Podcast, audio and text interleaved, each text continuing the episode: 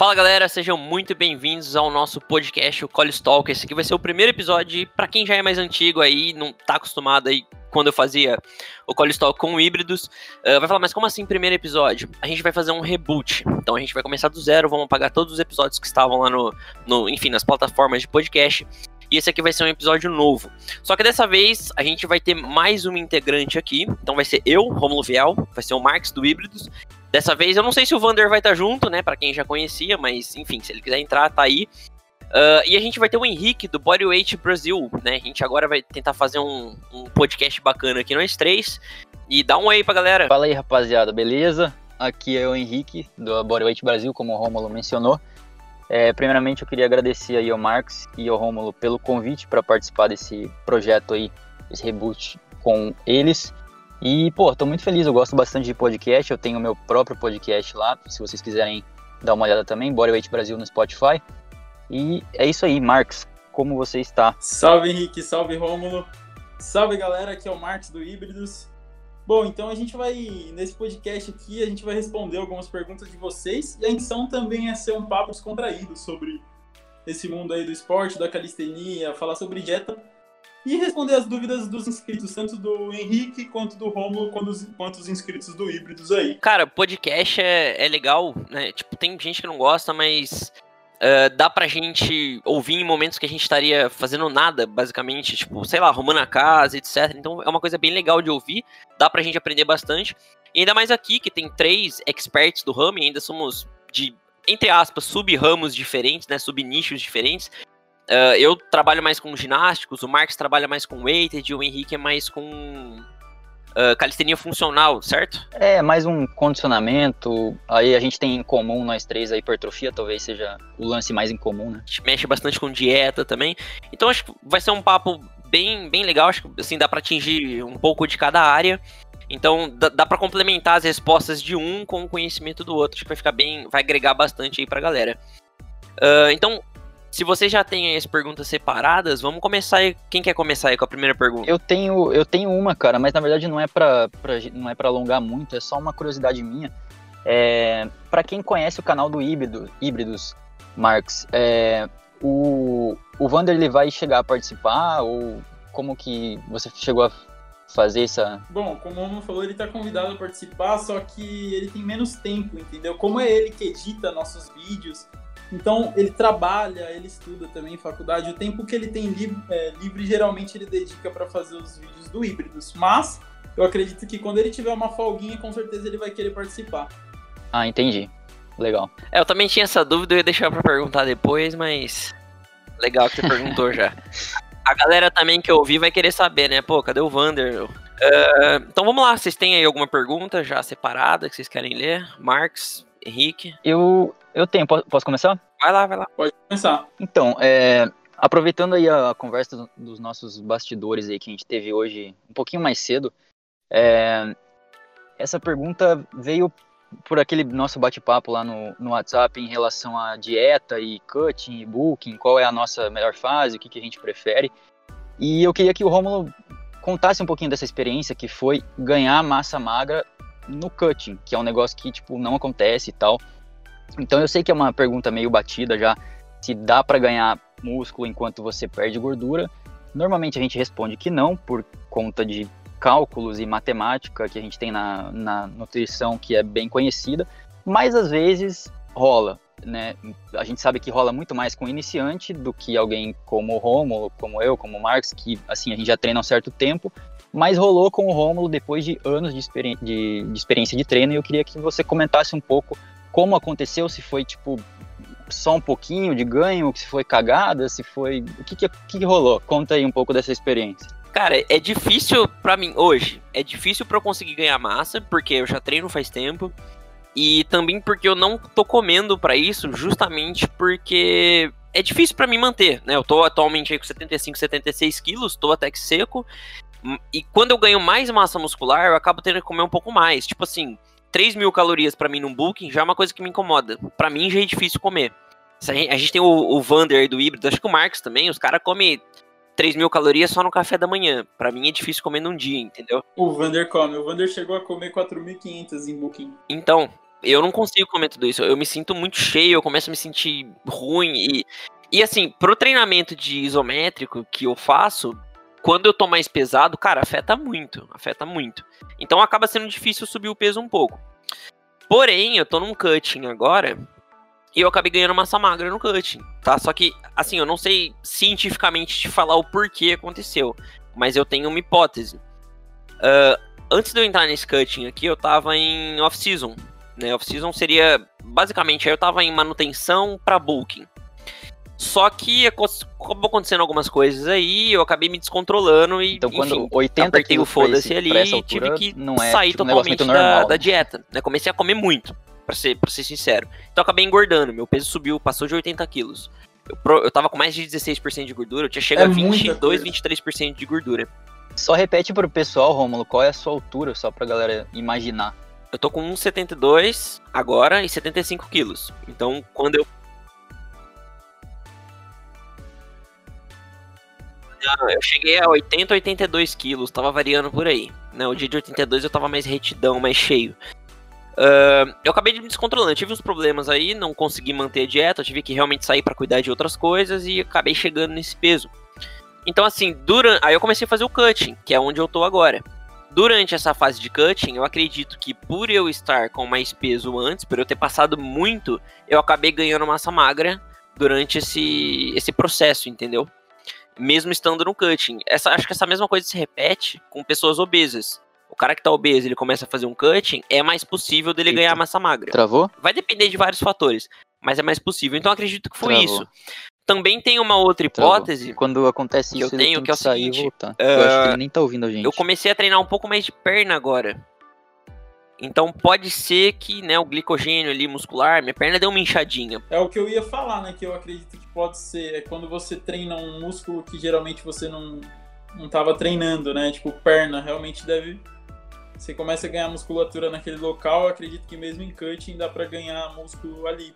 Já que você não treinava, agora você treina, comendo uma quantidade boa de proteína, acredito que dá pra ter uma hipertrofia no local. Sim, eu acho que tem que fazer uma análise assim bem completa, né? Nesse caso, assim, para você é, entender se, o que você ganhou, tá ligado? Porque qualquer variância do, do treino, pode ser que nesse período que ele tava passando por essas dificuldades, ele tava treinando diferente, tava treinando menos intenso e tal, e daí voltou e treinou mais pesado. Eu acho que são múltiplos fatores para explicar esse pequeno ganho de massa que você teve, né?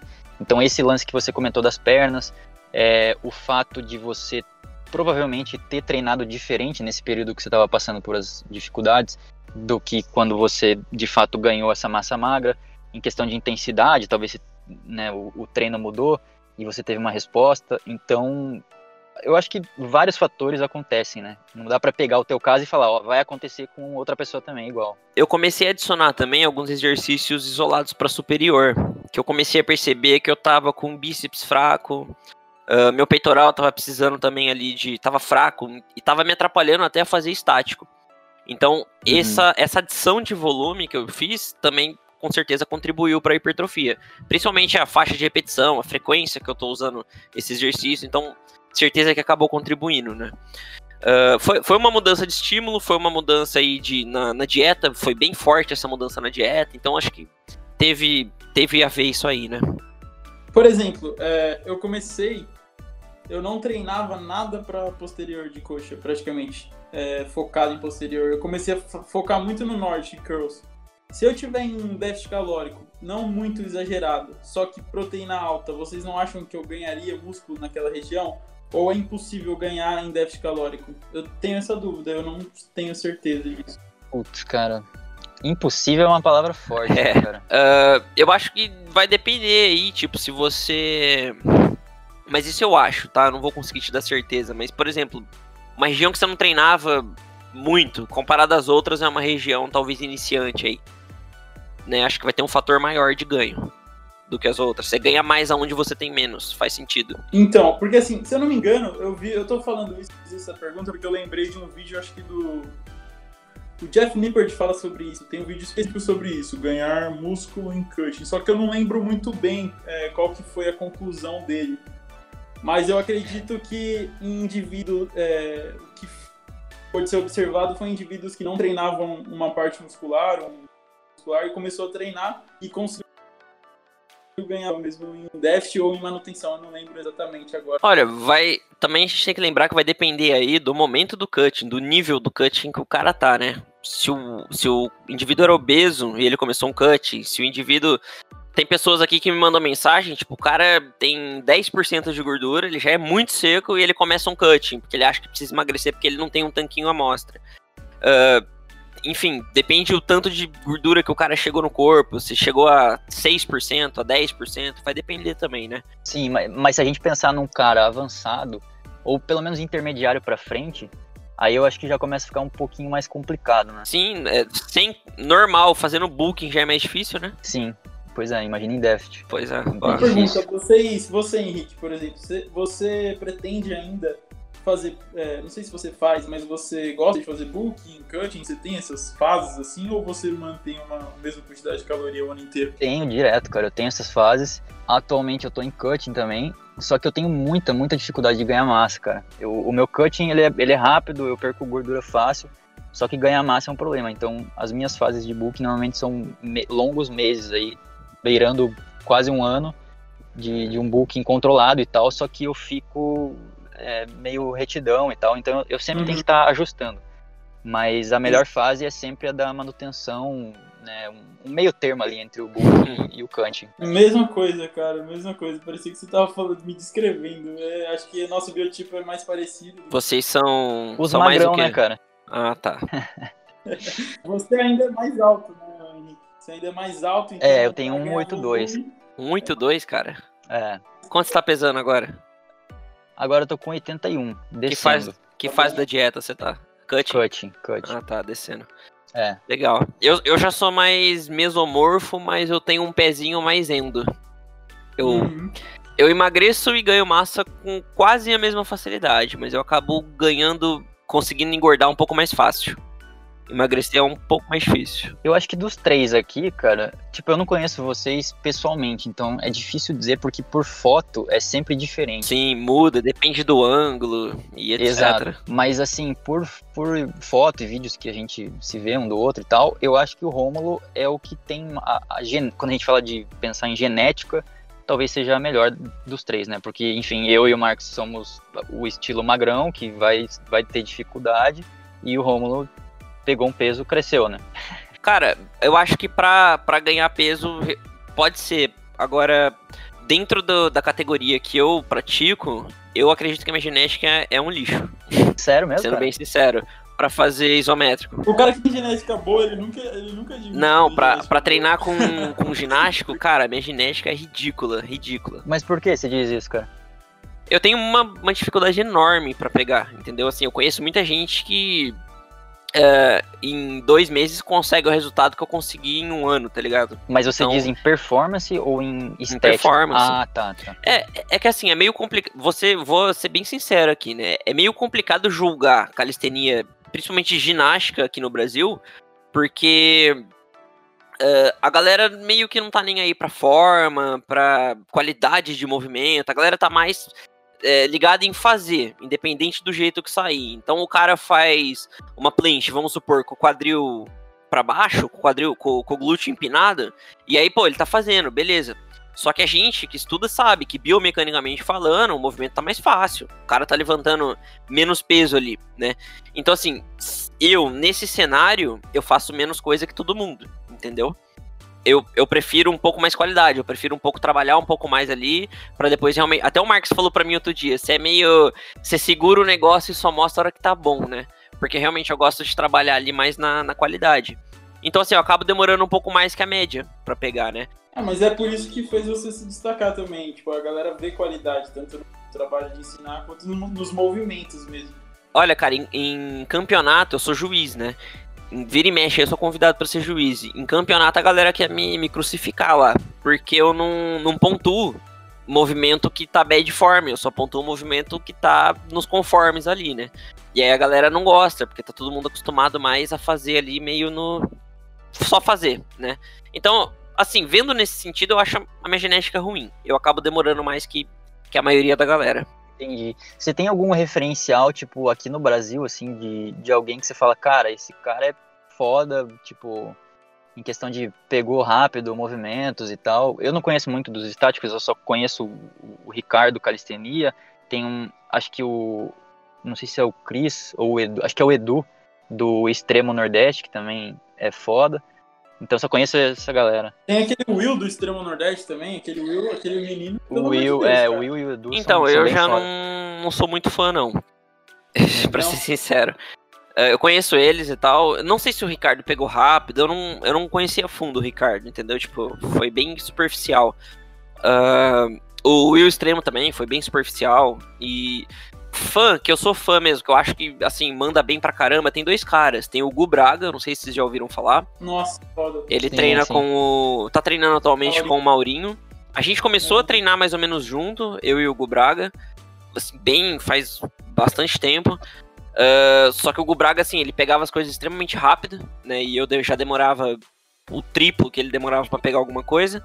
E o. Não sei se já viram o Gessé. Cara, eu acho que já no Instagram, mas. Como? O Gessé. Ele tem aí. Nem fez 18, Caraca. ele tem 17 anos. E, na minha opinião, assim, ele é o, o, atleta, o melhor atleta mirim que a gente tem aqui no Brasil. Você acha que daqui a uns 10 anos ele vai ser fodido?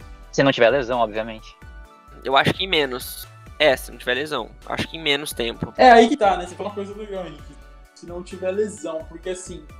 Às vezes você. A gente vê a galera molecada que aprende, por exemplo, aprende a treinar, sei lá, na praia, aprende a treinar na praça ali, e tem, às vezes tem uma vantagem ali, tem uma facilidade, mas quanto tempo isso dura, né, se a pessoa não, não tiver um, um coach ou alguma coisa assim, né, não estudar, talvez, porque a gente sabe que, porra, né, movimento ginástico exige muita força e Sim, cara. das articulações. E eu acho que mais paciência, né, Marcos e Rômulo, porque assim, eu não treino estático, não é minha praia, mas pelo que eu vejo, as lesões ocorrem porque a pessoa se apressou demais, normalmente de uma progressão para outra. Então, se você acabou de pegar uma tuck perfeita, você fala, porra, vou pegar agora a normal, full, seja planche, uh, front lever, tanto faz.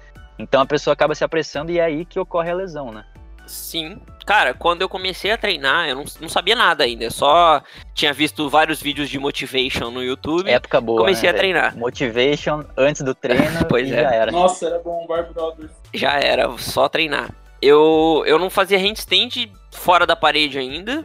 E eu não fazia nem tuck planche. E eu tava tentando fazer straddle planche negativa tirando o pé da parede, tá ligado? Tipo, eu não sabia a base da base e eu tava tentando já fazer um movimento que é intermediário. Nessa época aí foi quando aconteceu minha primeira lesão no ombro. Né? Eu tive um probleminha aqui, tive que fazer reabilitação, mas foram 45 dias, se eu não me engano, parado, fazendo reabilitação, porque eu não conseguia fazer nada no braço direito. E a galera, a galera faz muito isso, né? Inclusive esses caras que eu citei aí, eles.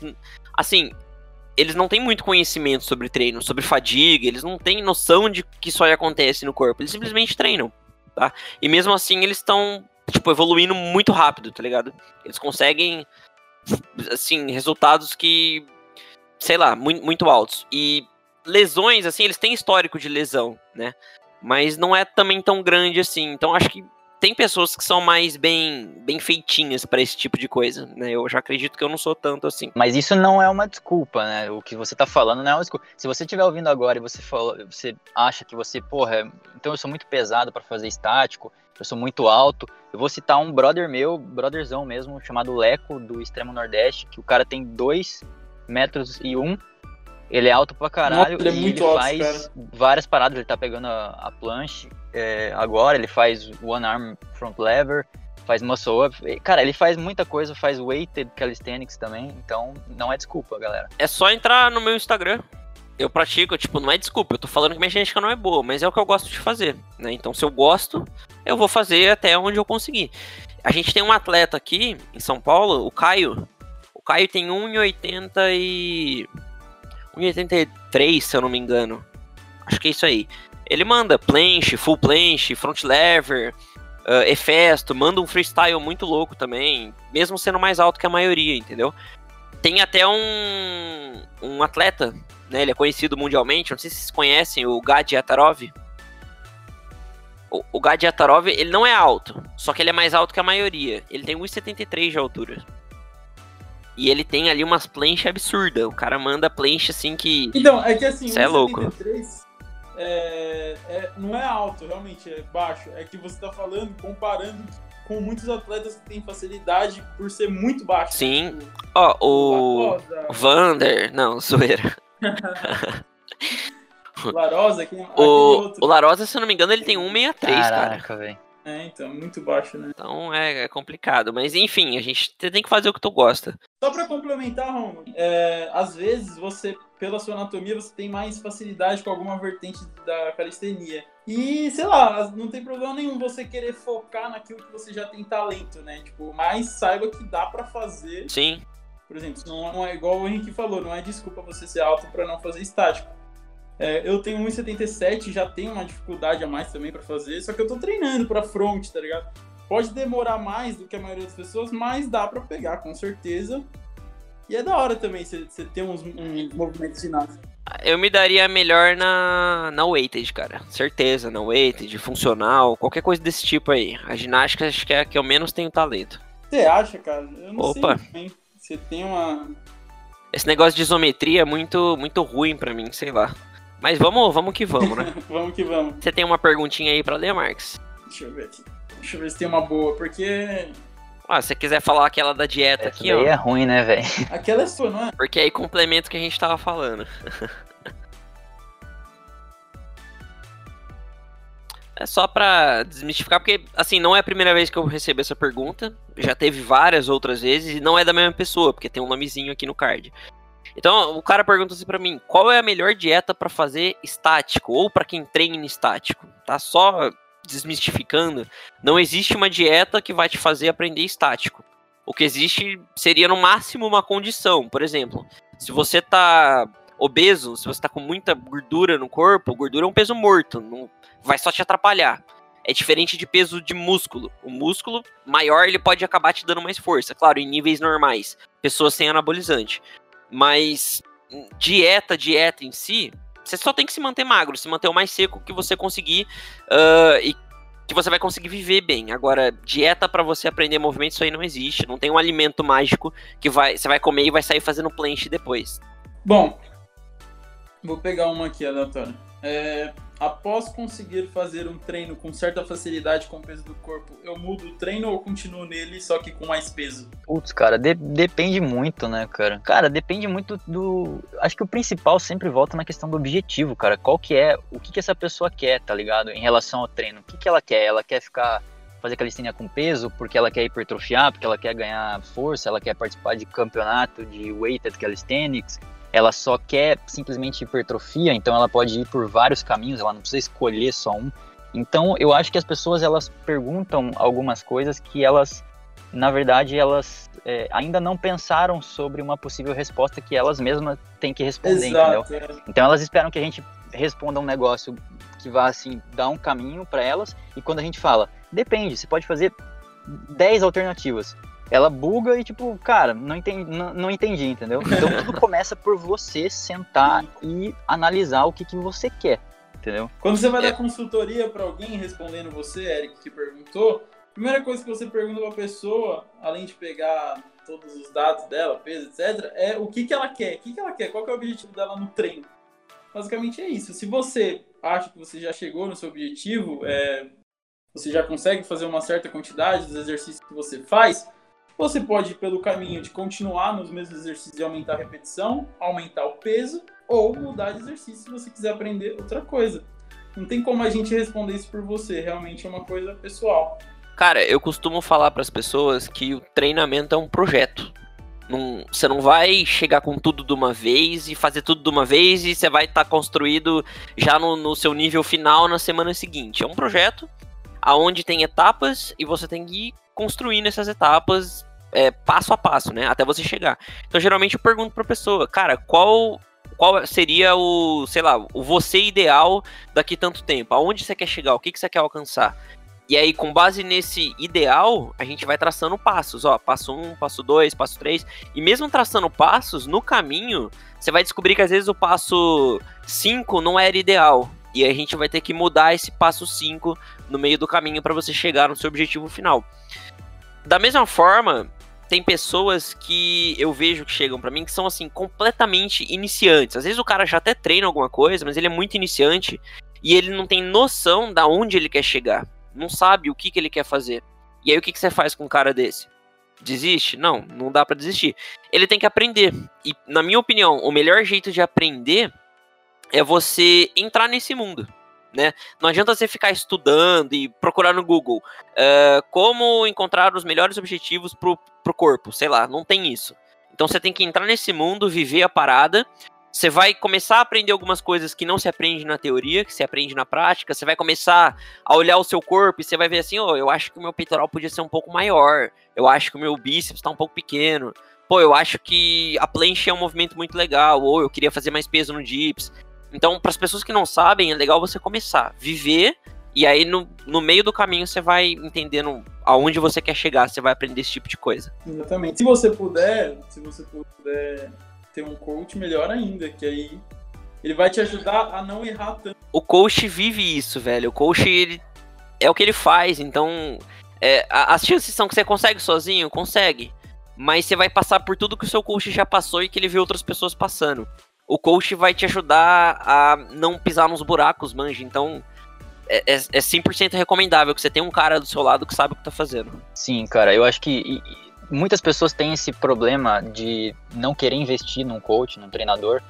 E, cara, se você se você não pensa em investir num treinador, mas você senta a bunda na cadeira para olhar no Mercado Livre uma série de equipamentos, comprar barra, anilha e tal, e gasta uma fortuna aí, 400, 500 reais para você treinar em casa e você não quer pagar uma consultoria de seis meses só para você aprender um pouquinho de, de coisa, depois você vaza, aí eu acho que você já começou a pensar errado, entendeu?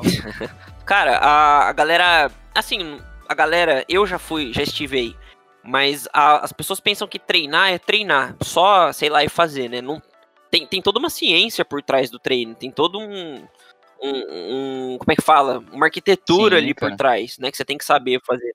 Algumas pessoas conseguem resultado só fazendo? Conseguem. Algumas pessoas, que nem eu falei no começo, tem genética para isso. Tinham pessoas que começaram a treinar comigo que chegaram num nível muito mais alto e muito mais rápido, em menos tempo. E sem nenhuma regra de treino, sem nada. Só que apostar na genética é contar com sorte. Não é todo mundo que tem uma genética boa. Então você tem que saber fazer a parada. A calistenia tá crescendo pra cacete, né, no Brasil, no mundo. E, tipo assim, mais gente tá começando direto na calistenia. E aí também, uma coisa que, por exemplo, é legal, quem vem de outros esportes ou do, da musculação, já sabe que existe essa estrutura de treino, né? Igual acho que nós três vemos a musculação. Sim, sim. sim. Fazia também. Então já tem, a gente já sabe que existe uma estrutura, existe uma periodização, então é muito mais fácil, né? A gente tem já essa, essa noção de separar por músculo. Sim, isso ajuda muito, cara. Quando a gente, quando a gente é, diz, assim, vocês que estão ouvindo agora e, e, ouvem a gente dizer que tem que estudar antes e tal, não é simplesmente você entrar no YouTube e procurar Calisthenic Movement, Fitness FAQs, Dejans Typic e, e, e pronto, você já é o expert. Porque se não, fazendo isso, você sempre vai se basear na opinião do cara. Então, quando alguém te perguntar qual é o melhor treino ou por que, que determinado exercício não é bom, e você, você não sabe responder, então você sempre responde porque o Steve falou, porque os caras do Kelly Move falaram. Então, se você não tem essas outras bases e a musculação que o Marcos falou ajuda muito. É, se eu não viesse da musculação e partisse, conhecesse o treinamento através da calistenia, talvez eu não teria o, o, o conhecimento que eu tenho hoje. Então, você estudar biomecânica, cinesiologia, anatomia, fisiologia do exercício é tipo básico para qualquer tipo de treinamento. A gente está falando de calistenia, mas poderia ser cross, musculação, enfim. Sem contar que nesses vídeos, geralmente, os caras são bons, com são, certeza, são. não vou negar. Mas geralmente eles estão analisando um caso específico. Né? Alguma. Não é um caso assim que cada. Que nem a gente falou aqui, depende. Para cada caso, depende aí o que você vai fazer. Tem um caminho diferente. Uhum. Então não dá para você se basear num vídeo. É informativo, é bom, mas não dá para você se basear só nisso. Pode ser que sirva para você, pode ser que não. Mas eu vou dizer para você que mesmo com essa base da musculação, mesmo já sabendo que tem uma divisão muscular, etc, quando eu vim para ginástica, a calistenia, ginástica, cara, parece outro mundo, velho. Eu não conseguia enquadrar nada de nada na calistenia ginástica. Parecia que não tinha nada a ver. E eu vejo que a maioria das pessoas também é assim. Parecia, tipo, a, a galera pensa que planche, um movimento isométrico, não tem nada a ver com força, com levantar peso. A galera acha que é, é tentativa e erro, sabe? Que o, o seu corpo desbloqueia o movimento, sei lá. Então, eu quando comecei também tinha isso. Eu não sabia que, para mim, não tinha nada a ver. Periodização, cinesiologia, calistenia é uma parada diferente. Então, o treinamento é diferente. Aí até vinham as lesões, né? E eu decidi que eu precisava estudar um pouco mais a fundo sobre isso. É, só para não deixar o. Qual que é o nome do, do cara, Marx? Eric? Isso. Assim, a gente deu uma viajada, Eric. Então, se você estiver ouvindo isso e quiser uma resposta padrão que seja rápida, eu vou te dar três alternativas que você pode seguir para ajudar no teu treino. A primeira delas é, é adicionar carga, então fazer weighted calisthenics. A segunda é mexer nas variáveis básicas do treino, então tempo de descanso, aumentar volume, intensidade, aumentar a frequência, mexer nas variáveis do treino com os mesmos exercícios. E a terceira opção seria você partir para exercícios com o peso do corpo mais difíceis. Então, se você faz 10 pull-ups, faça 10 archer pull-ups. Se você faz é, 15 pike push-ups, faça 10 handstand push-ups bem feita. E aí você já teve uma puta evolução. Se a gente for, for ver aqui, né, só para igualar um pouco com a musculação, se você estivesse fazendo um supino é a mesma coisa, né? Sim. Você poderia acrescentar carga, você poderia aumentar o número de repetições, você poderia fazer alguma outra variação, talvez, né? Usar uma, uma barra mais pesada, sei lá. Não tem muito segredo, na verdade. Parece que tem, mas é basicamente a mesma coisa. Bom, vamos, vamos para uma próxima pergunta, então. Tá, eu tenho uma aqui, é, é meio. É mais bio, é, biomecânica. É diferença. O cara perguntou qual é a diferença entre fazer barra com as pernas para trás e para frente. Vocês entenderam a pergunta? É pull-ups? Pull-ups. Com a perna uh... para frente e com a perna para trás? É, tipo. Tipo em L-sit? Ou em L-sit reverso? eu, acho que, eu, eu, eu acho que em Hollow, né? É... Em Hollow e em Art, talvez? Isso, Hollow, hollow ou totalmente. Em... Sabe quando você tá em Dead Ring, assim, sem ter ativação do core, com a perna lá meio. Quando... Solta, tudo solta. Isso, exatamente. Ou fazer com. Ou em Hollow, né? Interessante. Cara, é interessante. É, é meio complexa, a gente pode dar uma viajada ou a gente pode responder de maneira curta. Ó, a primeira, primeira observação que eu posso fazer aí, questão de consciência corporal, tá? Assim, partindo pro lado da ginástica. Se o que você faz em movimentos mais fáceis, o que você faz em um movimento é o que você vai fazer nos outros. Seu corpo vai aprender a fazer isso.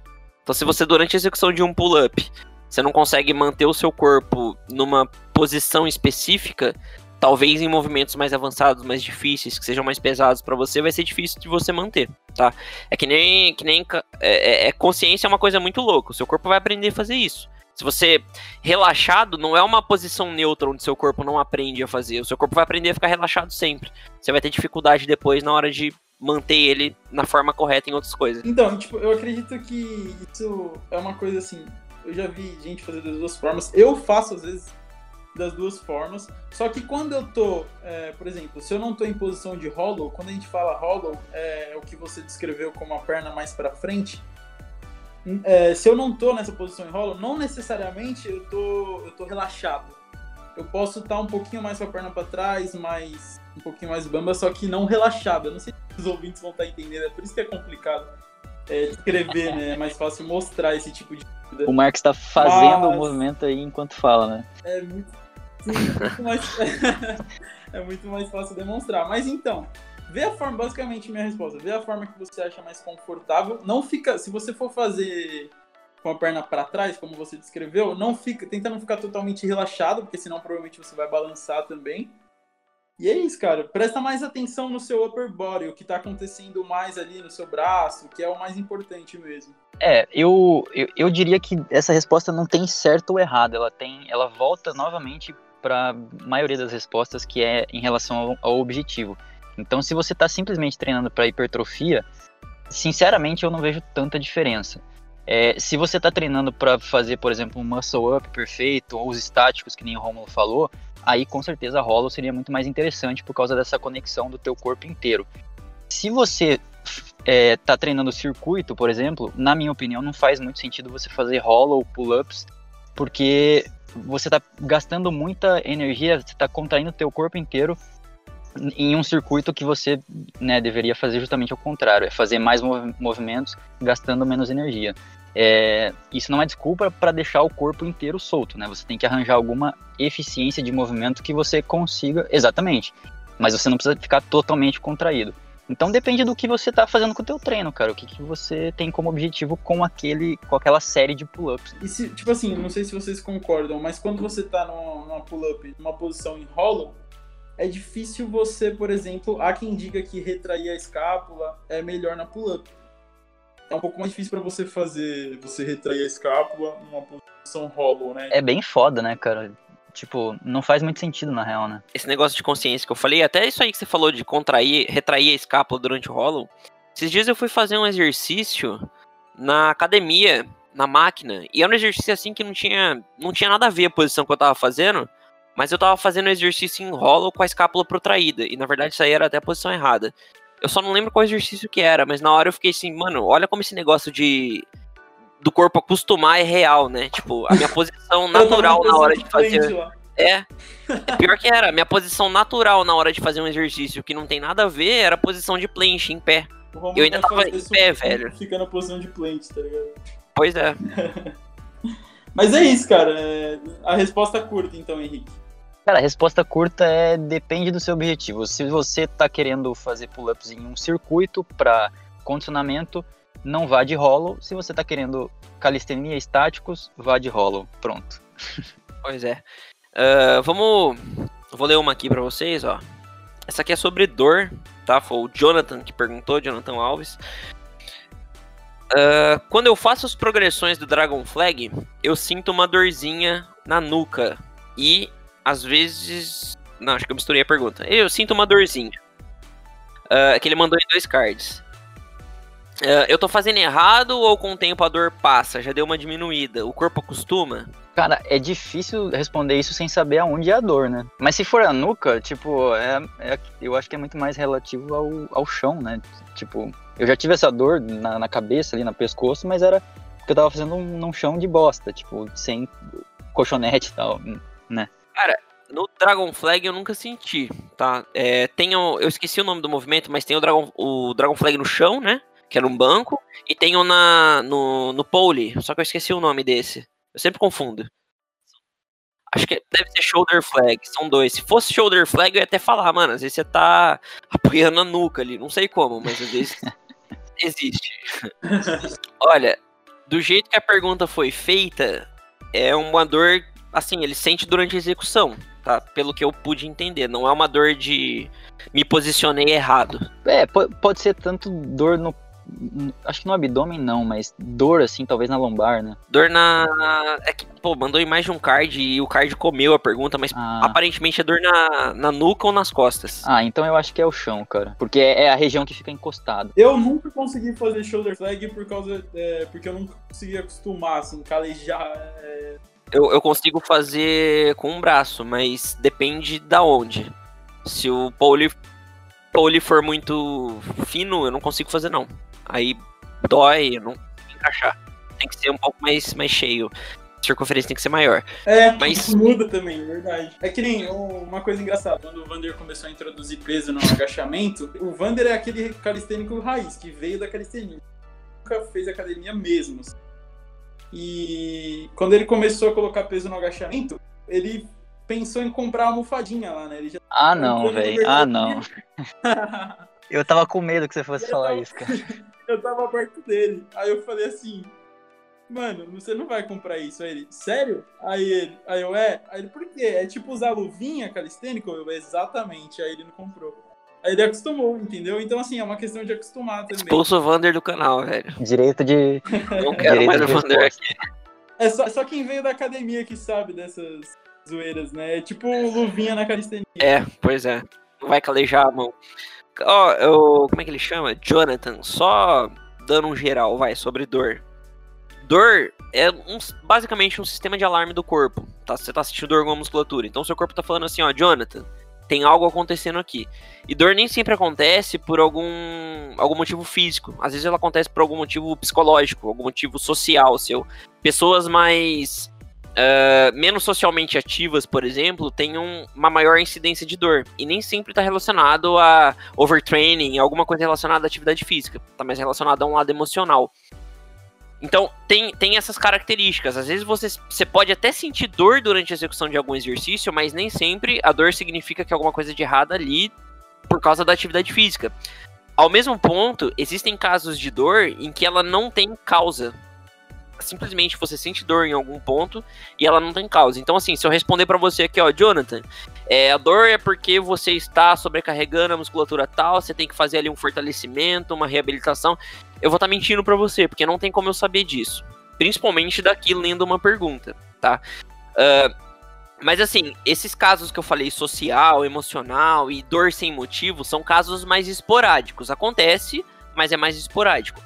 Na maioria dos casos, principalmente para praticantes de atividade física, geralmente é porque musculatura fraca, algum tipo de compensação, por, porque alguma musculatura talvez seja fraca ou outra mais forte, e aí tá havendo uma compensação ali na sua junta. Uh, pode ser simplesmente algum outro tipo de. Uh, sobrecarregando de alguma outra forma, tá? Então pode ser por conta disso. Você vai ter que observar. Se você percebe que você treina e através das sessões de treino, através de determinados exercícios, esse problema seu piora, é, tem uma grande probabilidade ali de ser alguma sobrecarga por conta daquele exercício.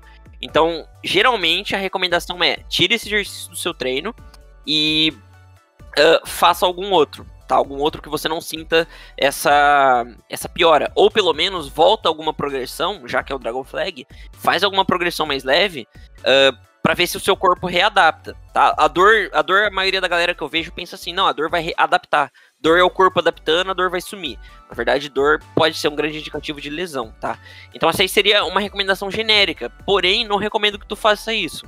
Recomendo que você passe no médico para ele ver aí o que, que você tem com certeza, para você não fazer as coisas cegas e acabar Sim. até piorando. Pois é. Bom, galera, eu acho que já faz aqui uma hora, uma hora que a gente tá aqui. Passa rápido, né, mano? Puta, quando a gente conversa, passa muito rápido. Poderia ficar falando uma hora ainda oh. mais, né? Vamos finalizar aqui e deixar para um próximo episódio. Então, galera, muito obrigado aí por vocês estarem escutando a gente. Espero que vocês gostem dessa nova versão do College Talk com o nosso novo convidado aí, o Henrique. Vai ser fixo, tá? É que a gente falou de convidado, deu a entender que vai ser só um episódio mas na verdade vai ser fixo. Então espero que vocês gostem dessa nova versão. Se vocês tiverem sugestão de tema, coisas que vocês gostariam de ouvir, sugestões de melhoria, sugestões reais, tá? Não é para avacalhar. A gente quer trazer conteúdo legal para vocês. Então, sugestões boas. Sim. É... Mandem pra gente, que com certeza vai ser bem ouvido. Antes de a gente finalizar, só vamos fazer aquele merchan básico aí de nós. Então, Rômulo, fala um pouco aí do, do seu, o que, que você pode ter aí de produtos para que a galera pode se interessar? Bom, galera, eu a princípio tenho aí os meus conteúdos gratuitos que eu posto nas minhas redes sociais. Eu tenho outras linhas de podcast, então você encontra nas principais plataformas aí. Eu tenho conteúdos no Instagram que eu posto. Agora eu dei uma, uma folga, mas vou voltar a postar hoje. Posto diariamente conteúdo no Instagram, no YouTube. Todos os dias tem conteúdo novo, novo lá para vocês. No Facebook também. Uh, eu tenho o meu curso de calistenia, tá? Que eu abro inscrições aí periodicamente. Então, nesse momento não tá aberta, mas para as pessoas que me seguem eu acabo avisando. Uh, e tem um novo produto que eu estou. Dois novos produtos que eu estou lançando agora, mas eu ainda prefiro manter sigilo. Então, quando eu for soltar esses eu produtos aí, é, aí eu vou falar para todo mundo, beleza? Mas tem dois novos aí. Boa. Uh, então, enquanto isso, quem quiser saber mais aí sobre meus conteúdos, sobre curso, e, enfim, aproveitar e ter mais contato comigo, me segue lá no Instagram, arroba, Romulo, arroba Viel Romulo, desculpa. E o meu canal no YouTube, se você procurar o meu nome, Romulo Viel, você vai encontrar lá o meu canal. Show de bola. Marcos, o que, que você manda aí pra galera? Aliás, eu queria dar parabéns para você e pro Vander aí pelos 5K no YouTube né? Uma marca aí. Obrigado, valeu. Então, galera, é, a gente produz um conteúdo bem legal lá no YouTube, é, envolvendo aí musculação e calistenia, principalmente calistenia, calistenia weighted, calistenia com peso. É, a gente posta no Instagram também, mas pouca coisa. Tem muito vídeo informativo lá no YouTube, a gente posta três vezes por semana, tem vlog também, se você quiser algo mais contraído. E é isso aí procura lá, arroba híbridos oficial no Instagram e híbridos, youtube.com.br híbridos. Esqueci de falar, galera. Só, só um momento, Henrique. O meu. O Marcos falou, eu falei, pô, viajei, né? Eu, eu produzo conteúdo do quê? Uh, o, o, meu conteúdo ele é voltado para calistenia ginástica e dieta. Então eu falo bastante sobre essas duas coisas, né? O street workout, como a maioria da galera conhece. Planche, front lever, bandeira humana. E também trabalho bastante, falo bastante sobre dieta e até sobre conteúdo sobre flexibilidade. Eu também sou bem voltado é, para esse lado aí. Vou fazer o convite aqui ao vivo pro Romulo participar do meu podcast e falar sobre flexibilidade, que é um negócio Meu que Deus. eu acho que vai ser uma ideia legal de trocar. Bora, vamos lá. Vamos falar sobre flexibilidade. E, bom, é isso, galera. Para quem quiser me conhecer melhor, entra lá no Instagram, bodyweightbrasil. Eu acabei de lançar um livro aí, um e-book algumas semanas atrás sobre técnicas avançadas para você que treina calistenia pensando em hipertrofia e quer aprender um pouco mais sobre drop set, FST 7, GVT, vários métodos e técnicas aí para você colocar no seu treino com o peso do corpo. O e-book tá bem legal. E é isso, tem outro podcast também chamado Bodyweight Brasil e me siga lá no Instagram que é o, é o começo de tudo, a fonte principal é no Instagram. Bom, galera, então é isso, acho que espero que vocês tenham gostado, né? A gente vai produzir esse, esse episódio aqui. A princípio a gente vai produzir toda quarta e pelo jeito ele vai ser postado toda quinta. Beleza? Então, toda quinta vai ter um episódio novo aí para vocês nas plataformas de podcast. Pra galera que me escuta, eu costumo postar no YouTube. Esse aqui vai simplesmente, vai somente para as plataformas de podcast, beleza? Então, se você procurar lá College Talk, que é o nome do podcast, Romulo Viel, Bodyweight Brasil ou Híbrido, você vai acabar encontrando aí os nossos podcasts, beleza? Não, é, é bem melhor do que o meu, Brasil. cara. Eu já quero conhecer esse, esse canal aí. Bom, galera, então é isso. Tamo junto e até o próximo episódio. Galera, muito obrigado, Romo. Obrigado, obrigado, Henrique. Muito legal esse time que a gente formou aqui. Acredito que esse podcast vai render ótimas conversas. Valeu. E tamo junto. Obrigado por ouvir. E até o próximo.